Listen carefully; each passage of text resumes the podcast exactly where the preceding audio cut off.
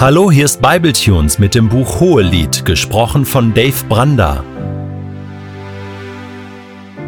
Der heutige Bibeltext steht in Hohelied Kapitel 8, die Verse 8 bis 10 und wird gelesen aus der Hoffnung für alle. Unsere Schwester ist fast noch ein Kind und hat noch keine Brüste. Doch kommt einmal die Zeit, dass jemand um sie werben wird, dann müssen wir zur Stelle sein.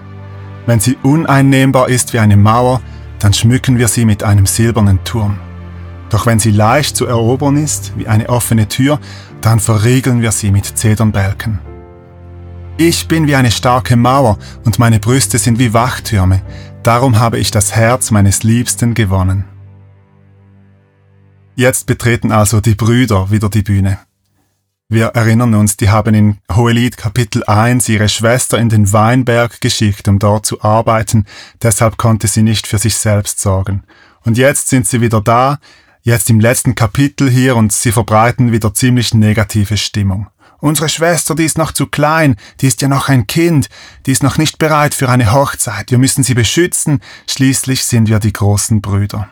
Aber die Frau widerspricht. Ich bin wie eine starke Mauer und meine Brüste sind wie Wachtürme. Ich bin groß und alt und reif genug, um meine eigenen Entscheidungen zu fällen. Diese Unabhängigkeit der Frau gegenüber ihren Brüdern, die gefällt mir. Da hat sie sich echt entwickelt gegenüber Kapitel 1. Damals war sie noch eher das Mädchen, das nicht für ihren eigenen Weinberg sorgen konnte. Aber jetzt stellt sie sich ihren Brüdern mutig entgegen und zeigt, dass sie groß geworden ist. Sie hat sich verändert und sie ist nicht mehr diejenige, für die ihre Brüder sie halten. Sie ist reifer geworden, auch körperlich, sie ist selbstständiger und sie denkt anders über sich als noch zu Beginn des Buches. Und dann sagt sie, Darum habe ich das Herz meines Liebsten gewonnen.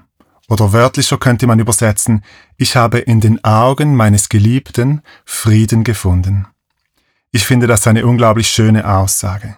In den Augen des Geliebten Frieden finden. Sie ist sich seiner Liebe sicher geworden und vielleicht kommt ihre innere Reife aus dieser Sicherheit. Seine Augen haben sie liebevoll angeschaut, wir konnten das mit beobachten, und in diesen Augen hat sie erkannt, dass er Gefallen an ihr gefunden hat. Sein Blick ruht auf ihr und öffnet einen Raum des Friedens und der Sicherheit. Deshalb ist sie stark wie eine befestigte Mauer. Denk mal darüber nach, was ein Blick so alles aussagen kann.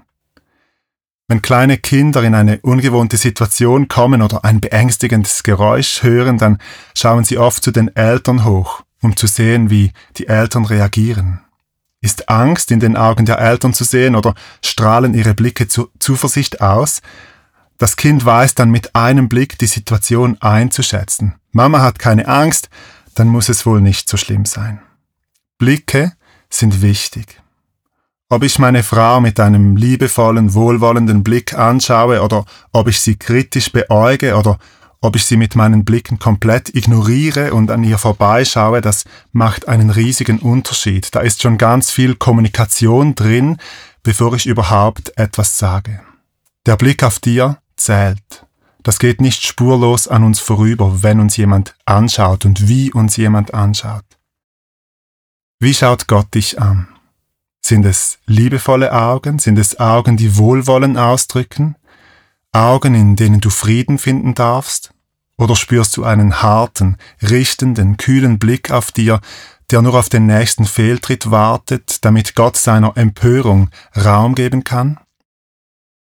Ist dein Gott jähzornig? Kann er jederzeit explodieren oder ist er gnädig, barmherzig und langsam zum Zorn?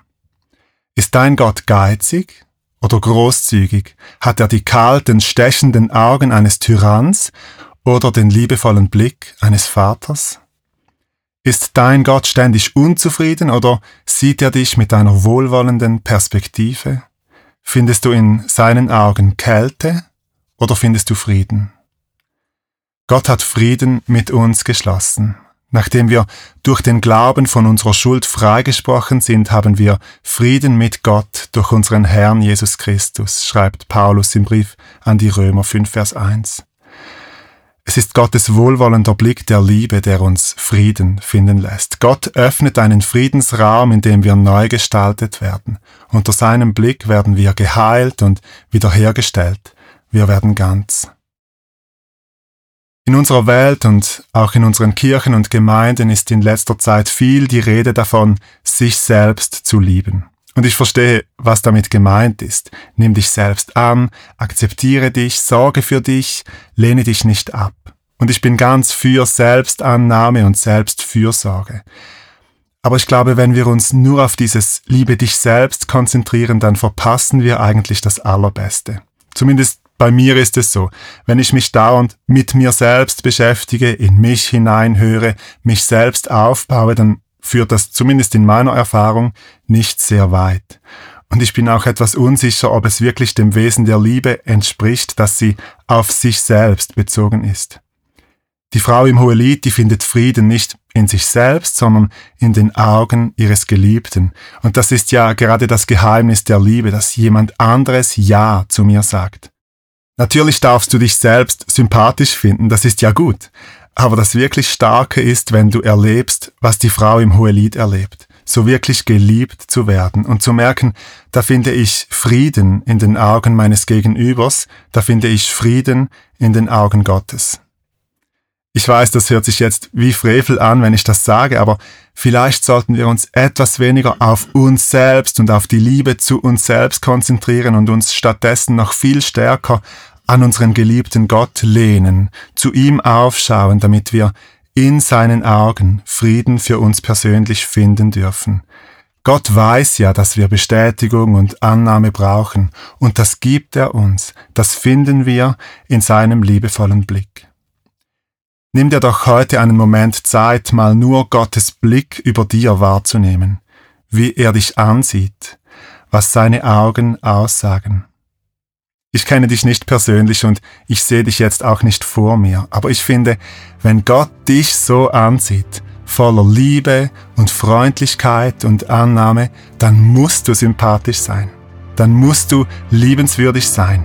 Das heißt, würdig von Gott geliebt zu werden.